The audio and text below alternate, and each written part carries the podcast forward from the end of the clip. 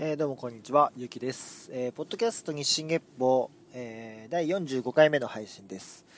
えー、この番組は、え、私、ゆきが気になった事柄やニュース、え、概念、人物などを取り上げて向上心を持って好きに語る番組です。えーと、先週はですね、ちょっと喉がすごい調子悪くて、え、お休みをしてしまいました。申し訳ございませんでした。え、でもですね、あの今はもうすっかりと良くなってますし、えー、ちょっと花粉症の疑いもあったんですけど鼻も含めて喉も快調になってきたんで花粉症ではなさそうだなというところでちょっと安心している、えー、今日この頃なんですけども、えー、もうね3月になりまして、はい、ちょうど今日3月なったこの3月1日に今収録してますけどもあっという間ですね。あのもうみんなそんな話ばっかしてるんで、まあ、飽きたような飽きるような話なんですけどだからなんか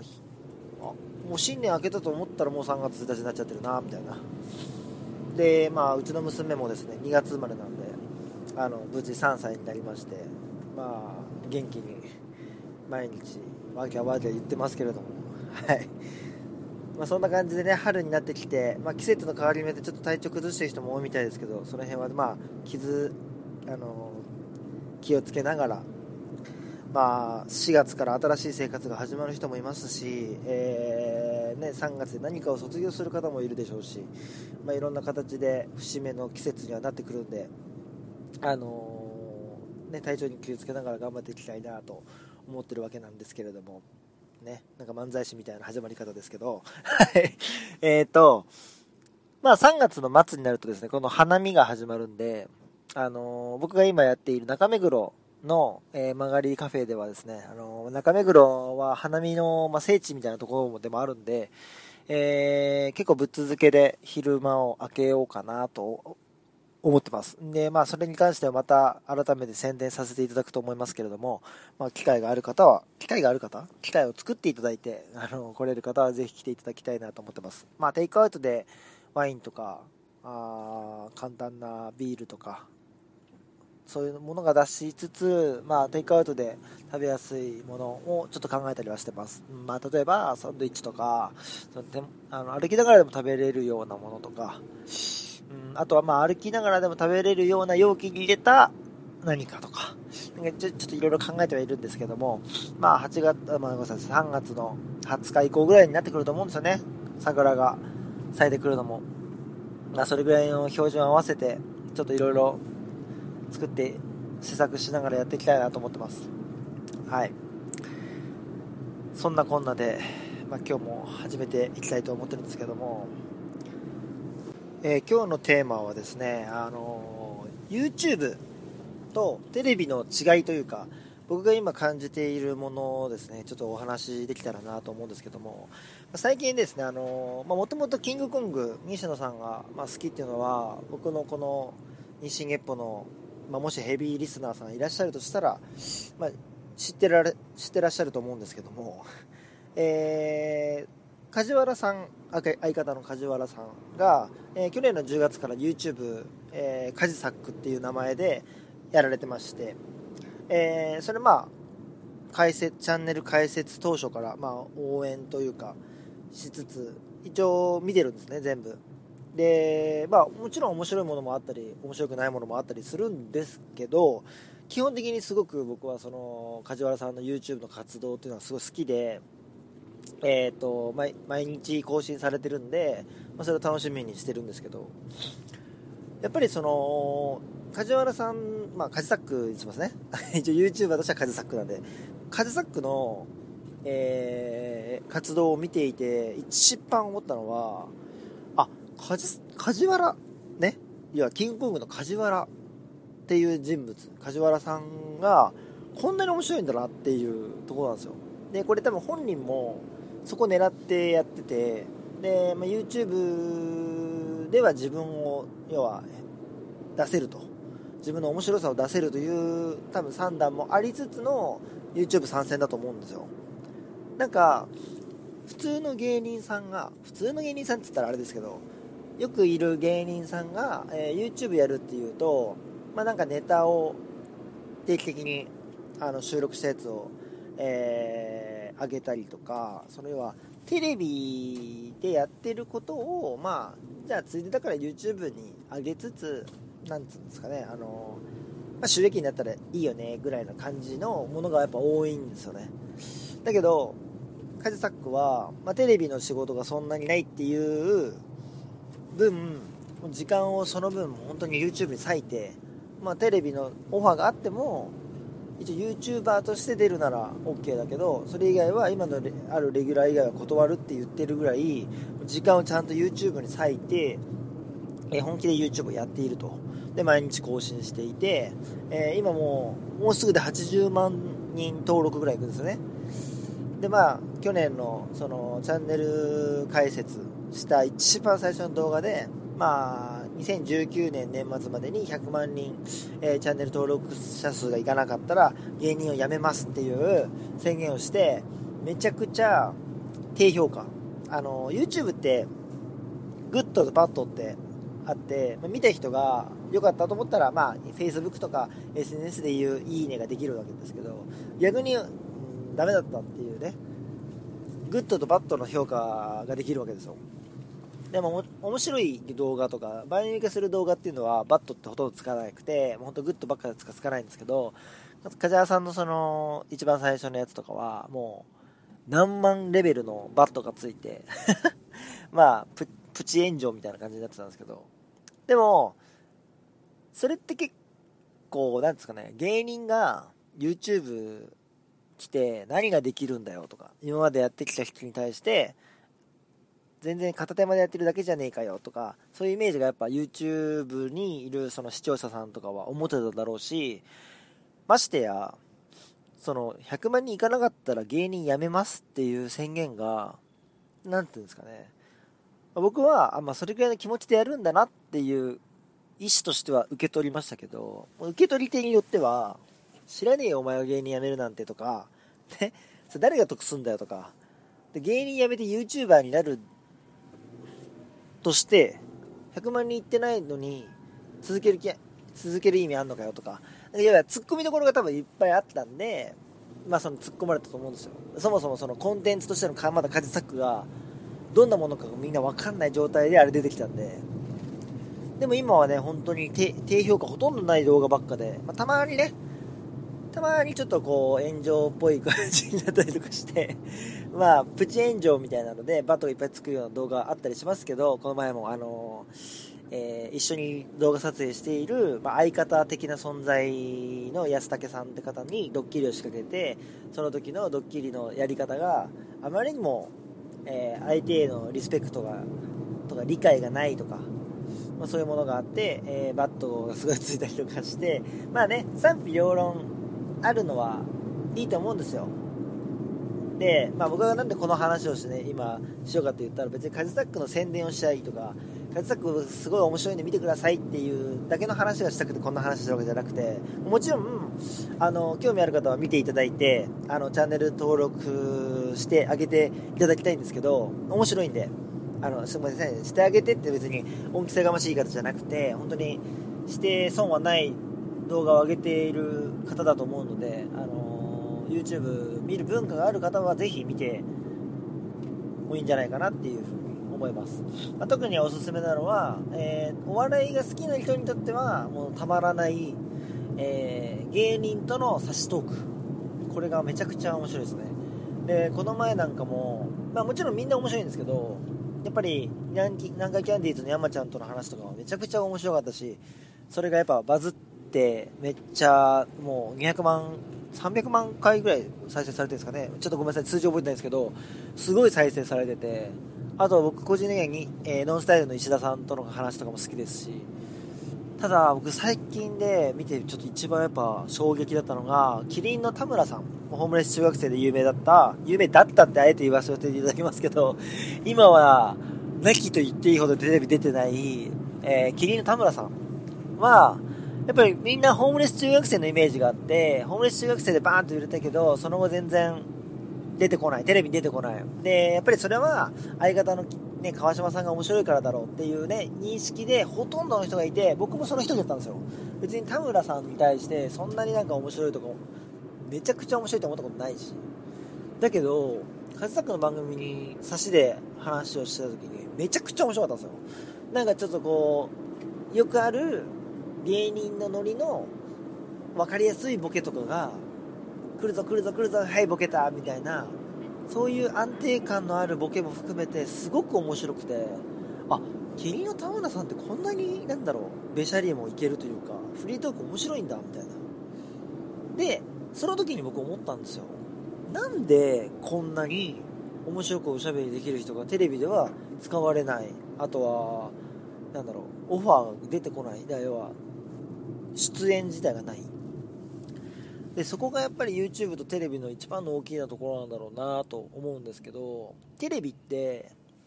えー、まあ、テレビ局だったりとかスポンサーとかの意向で番組がまあスタッフが集められて作られると思うんですけど、まあ、僕もそんなテレビの制作に詳しくないんで間違ってるところあると思うんですけど、まあ、大雑把なところで言うと認識多分合ってると思うんでちょっとそのまま、えー、ちょっと憶測の部分もあるかもしれないですけど話しますけど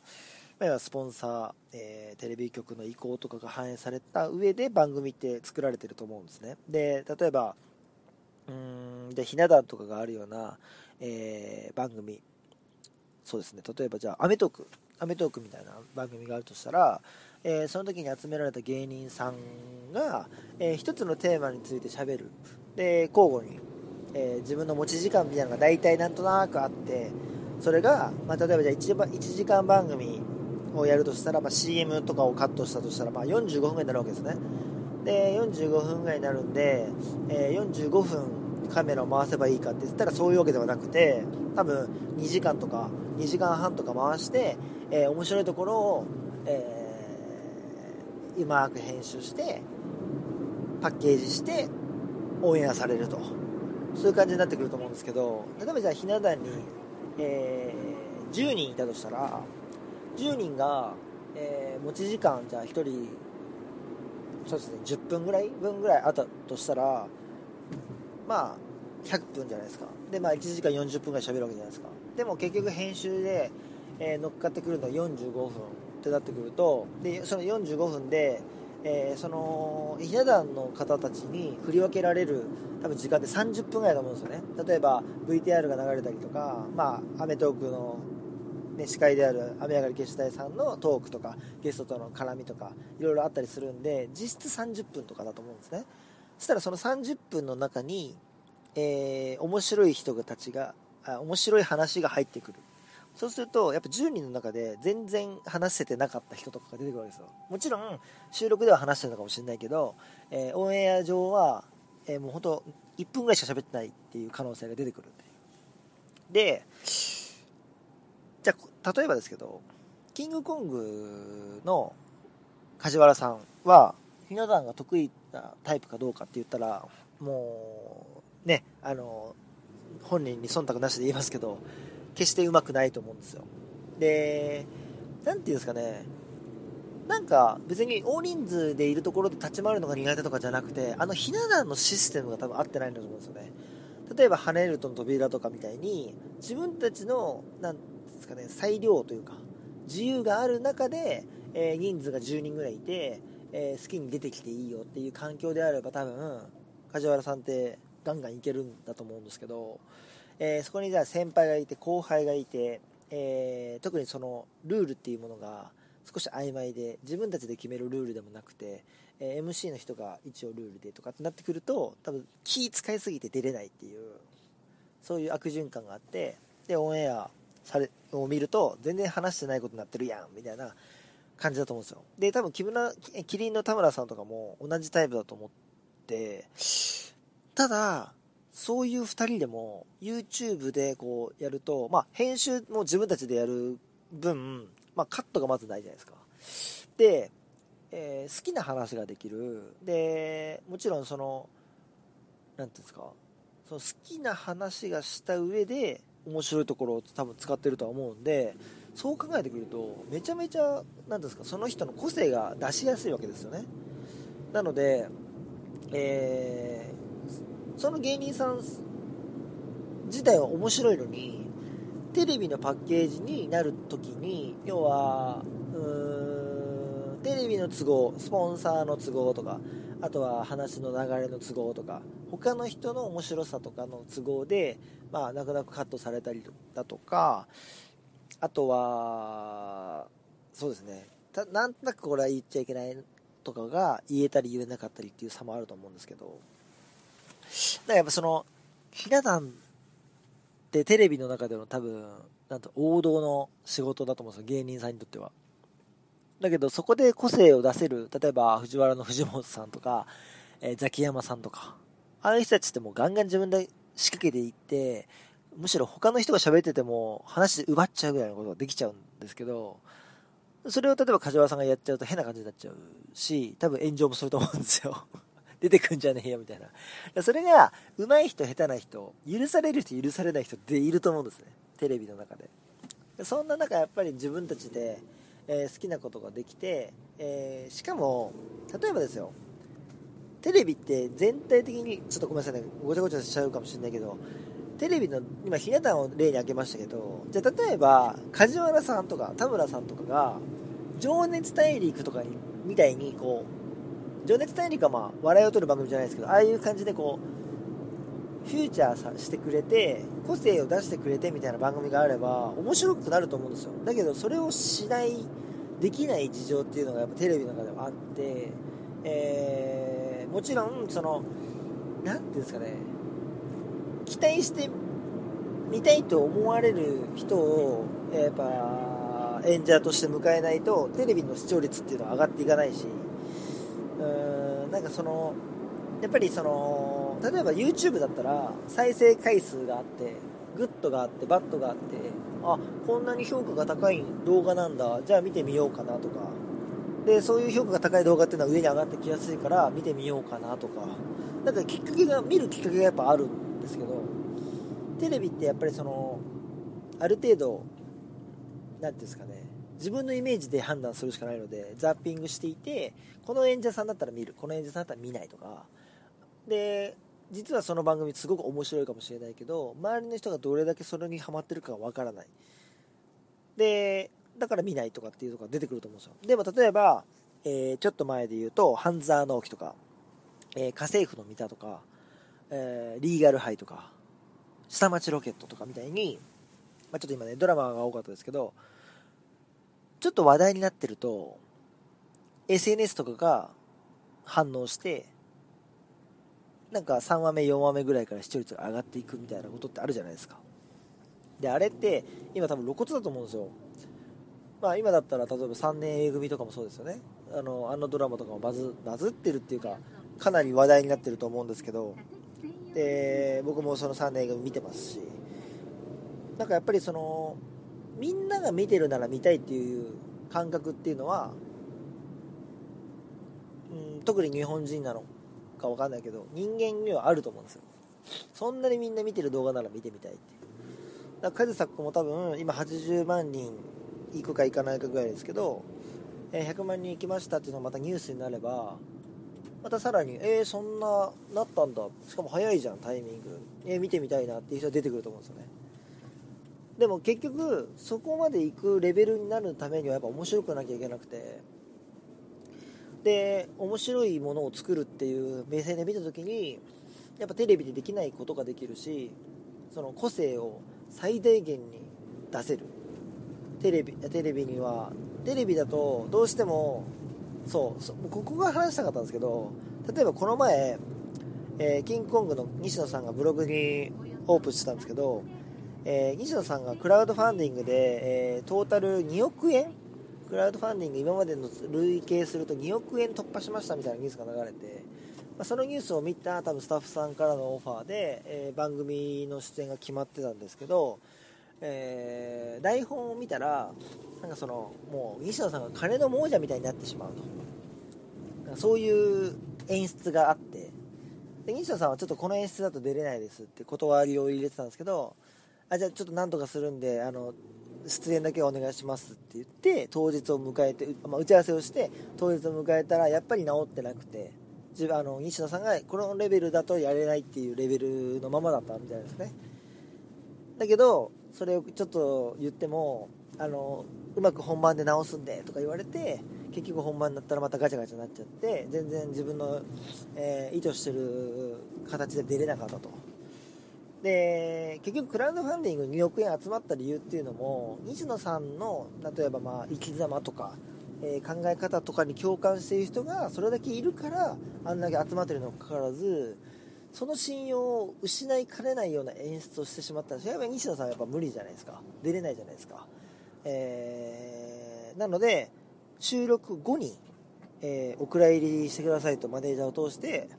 まあお願いをしたらしいんですよ。なんでこの話をしたかというと要はテレビの演者っていうのはゲストとして呼ばれたりとかしてえー、自分の意図と違う演出をされてしまったり打ち合わせと違うことをされてしまったりとかっていうことがよくあるみたいなんですよ。でそれをやっぱ泣き寝入りしている演者さんもいるし、えー、もちろん文句言って、えー、場合によってはね多分干されちゃうみたいなもうじゃあ呼びませんよみたいなねそういう人もいるでしょうし。やっぱそういう演者さんはそういうところと戦ってるわけですよ。うん。そんな中で、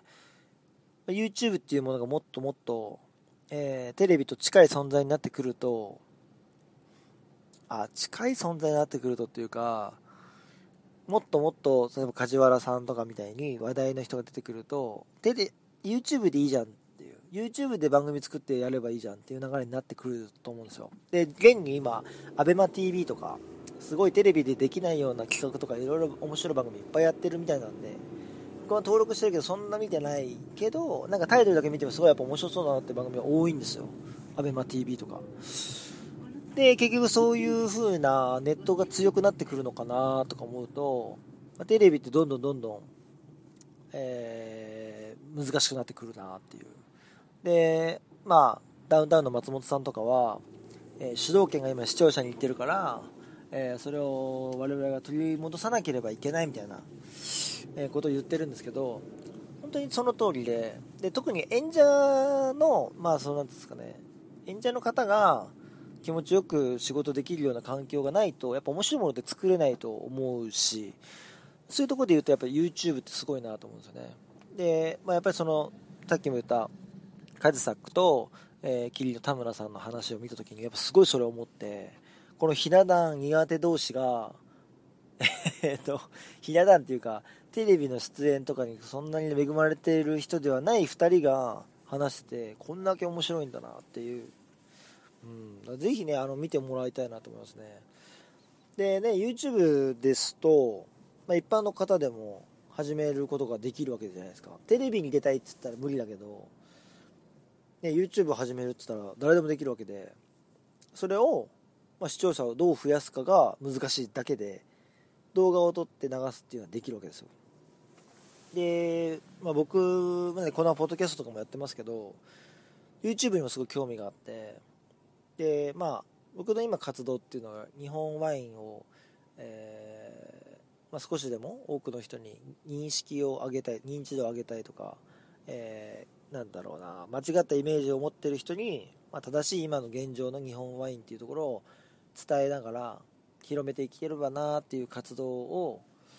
念頭に、まあ、店をやったりだとかなんかのイベントに参加したりとかしてるんですけど YouTube とかそれすごくいいんじゃないかなと思って、まあ、日本のワインのラベルとか普通に見せながら飲んでこうだあだとか、まあ、そのワイン講座みたいなものができるようになればいい面白いかなとは思っていて、まあ、僕はまだそんなね教えられるようなレベルではないですけど、まあ、でも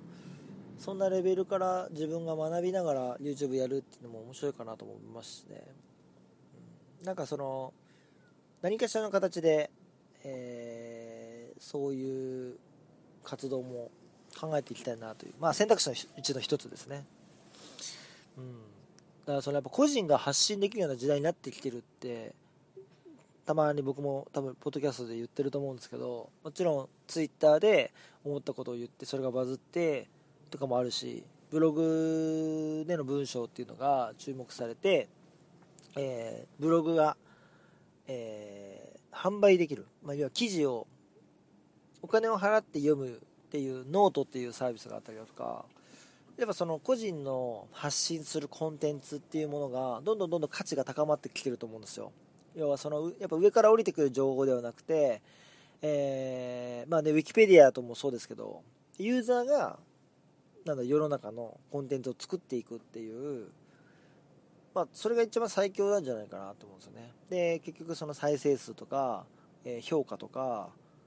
そういうものがその人の要は評判になるわけじゃないですか。その評判を見て、えー、見たり見なかったりすると思うし。そういう時代なんだろうなと思うんですね。だから本当梶原さんは今ね風作として頑張っていて本当このまま頑張り続けてほしいと思いますし。なんかその後を追うような、えー、人がもっともっと出てきても面白いと思いますしね、うん、やっぱりその梶原さんも言ってたんですよ始める時に。あのー、芸人さんって実はこんなに面白いんだよってことを YouTube を通して言いたいと。で YouTuber は芸人に対してこっち来んなやって思ってるし YouTube あ芸人は芸人で YouTuber に対してちょっと下に見てるところがあるからそこのなんだろう格差を格差っていうか変な隔たりみたいなものを、まあ、なくしたいなくしていきたいみたいなことを本人は言ってるので。うん、そこはちょっと応援したいなと思ってます。ただ、すごく僕的に懸念材料として一つあるのが、その垣根があまりにもなくなりすぎて、えー、今度逆に YouTube 側の、えー、なんだろう、えー、なんていうんですか、そういうの、コンプライアンス的なのがすごく厳しくなってきて、テレビと同じような道をたどっていくと、またそれはそれでつまんなくなるんだろうなっていうふうには思ってるんで、そこはもう少しこう守りながらやっていったらいいんじゃないかなっていうね。YouTube でしかできないことが YouTube の価値でもあると思うんですよね。だけど結局テレビと同じようにスポンサーつきすぎちゃってスポンサーに忖度するような番組ばっかりになっちゃったら YouTube も結局テレビと同じような加工線になってしまうのかな。でそうすると今度 YouTube じゃないまた、えーなんつうんですか？新しい動画チャンネルみたいなものがまた流行ってっていうその繰り返しになっちゃうのかなっていう。だからドーンってでっかく YouTube には、えー、YouTube の良さを残しつつどんと構えててほしいしコンテンツのど真ん中にいてほしいなと思うんですよ。なのでその辺も含めて、えー、まあ、僕も最近テレビより YouTube の方が見てるんでなんかそういう時代の変化っていうのもちょっと見ていきたいなと思ってます、うん、で、まあ、僕もねこのポッドキャストも今もう45回でどっかの区切りでちょっとあの、1回終わってまた始めるかもしれないしっていう話をこの前したと思うんですけど1回ちょっと50回をめどにね、あの、お休みするか休止するかちょっとしたいなと思ってるんですよ。あと5回かな。なのでまあそそれまでにあいろいろやりたいことが出てくるかもしれないし、その時点では何か決まってないかもしれないですし、まあ、何か決まったらすぐ連絡します。連絡っていうか、ご報告します。まあ、あの、本当に SNS とかで追っかけていただけたらすごく嬉しいですし、まあ、その辺も含めて、あの今後どうしていきたいか考えながらやっていきたいと思ってますので、あのぜひ今後ともよろしくお願いします。はい。まあ、ちょっとね、YouTube とテレビ、